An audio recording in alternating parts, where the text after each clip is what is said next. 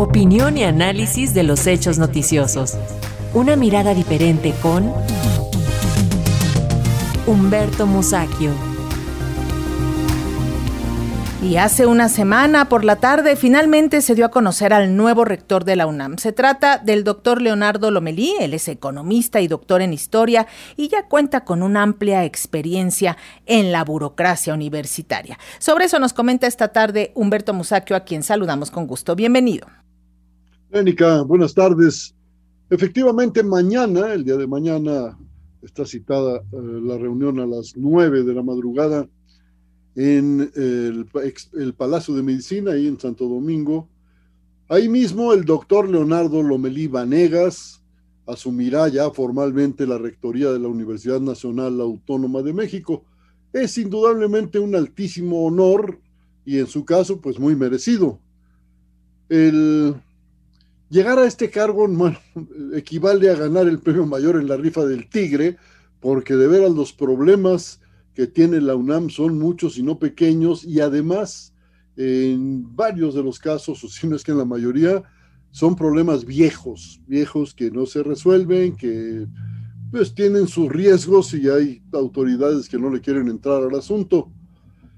Yo espero que lo haga el doctor Lomelí, porque pues, tiene, es un hombre que tiene una sólida formación académica, como ya lo, lo dijo Lénica, Nació en 1970, eso significa que es un hombre con la suficiente energía para hacerle frente a los problemas, porque también eso se necesita.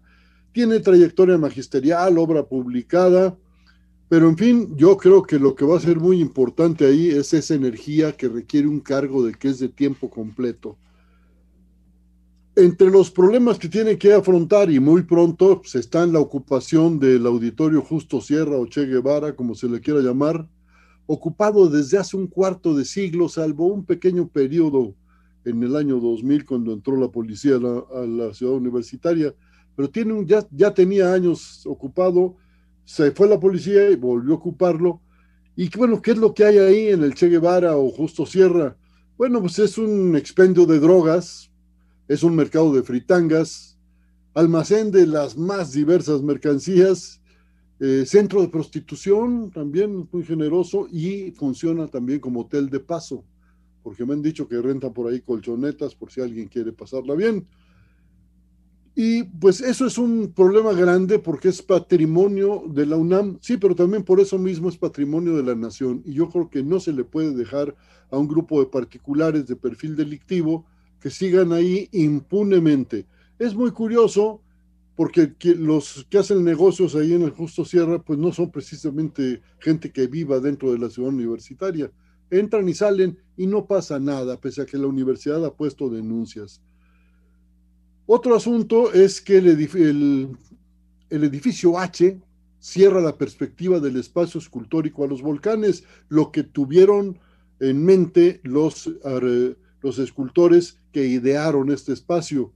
Bueno, pues alguien malamente construyó allí el edificio H, que creo que es de ciencias políticas, pero tendrá que desmontarse. Es un edificio desmontable, me dijeron, pues ojalá que sea fácil quitarlo de ahí, porque es de veras, el espacio escultórico es un monumento de interés mundial, eh, le da prestigio a México, y se hacen estas cosas, pues me parece que no es, no es lo más recomendable y menos para la, para la principal universidad de México. La UNAM, como toda universidad, vive montada en una contradicción. Por una parte necesita orden para la transmisión del conocimiento y por otra, pues ese orden tiene que romperse para que se renueve el conocimiento, porque también es función de la universidad la renovación del conocimiento mediante la investigación, mediante la asimilación por, por la cátedra, por, por la enseñanza de esos eh, descubrimientos. En fin, y yo creo que ahí van a tener que entrarle con ganas las autoridades universitarias. Yo creo que también hay cosas que son absolutamente, cuando hay ruptura en la universidad, bueno, han habido muchas huelgas, ya lo sabemos, muchos movimientos, pero hay cosas que son inaceptables. Por ejemplo, las actitudes delictivas, la destrucción de bienes que parece que ya se convirtió en una costumbre, el pintarrajeo de los edificios, de los bienes universitarios, por pandillas que ni siquiera dan la cara porque andan enmascarados.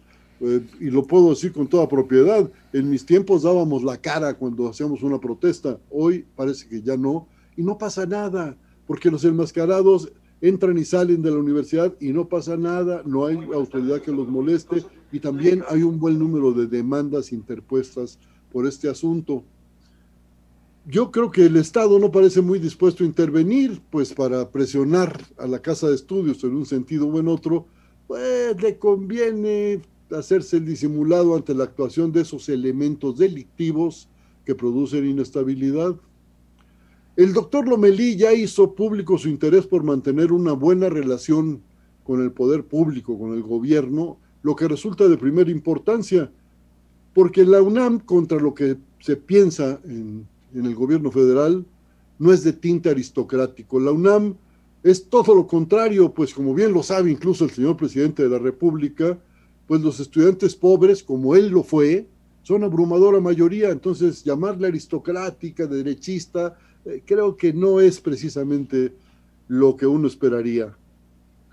Está claro para el nuevo rector que se requiere impulsar muy decididamente la formación y actualización del profesorado.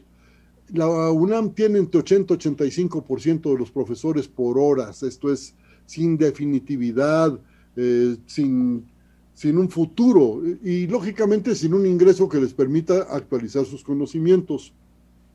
El doctor Lomelí eh, ya dijo que eh, es de su interés profesionalizar al profesorado universitario. Hay que apoyarlo, hay que apoyarlo con fuerza en esto, porque me parece pues que hay que darle un buen impulso a la educación la, que imparte la UNAM, que ahorita me han dicho por ahí que está medio en desventaja frente a ciertos centros de educación privada. En lo que se refiere a la investigación, tendrá que plantearse la universidad como institución el funcionamiento del Sistema Nacional de Investigadores, que como ustedes saben, cuando las grandes devaluaciones de los años 80 del, siglo pasado, pues se estableció para compensar los salarios de los profesores. Eh, pero se ha convertido en un, en un eh, medio burocrático de sobrevivencia, cuando lo que hay que hacer es impulsar la investigación y la renovación del conocimiento. El sindicalismo universitario tiene también que responsabilizarse. Los profesores, los alumnos, pero también los trabajadores administrativos son universitarios y tienen que responsabilizarse por esa calidad, tienen que responderle a la casa de estudios. Yo creo que ahí hay una tarea pendiente que va a requerir de mucho diálogo hay que, hay que abandonar también la idea de que la universidad, por ser nacional, tiene que, eh, debe tener escuelas por regadas por todo el país. No, no es nacional por eso, es nacional por su excelencia, porque es la cabeza de la investigación en México. En la UNAM se realiza más de la mitad de la investigación científica del país. Entonces yo creo que hay que dejar ya de estar construyendo escuelas en todos lados, porque eso no es precisamente para mejorar la enseñanza.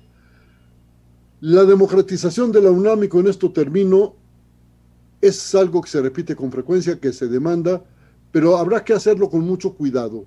Por ejemplo, si se quiere nombrar a las autoridades por voto universal, pues habrá que eh, señalar qué porcentaje va a corresponder a cada grupo, profesores, estudiantes eh, y trabajadores eh, académicos.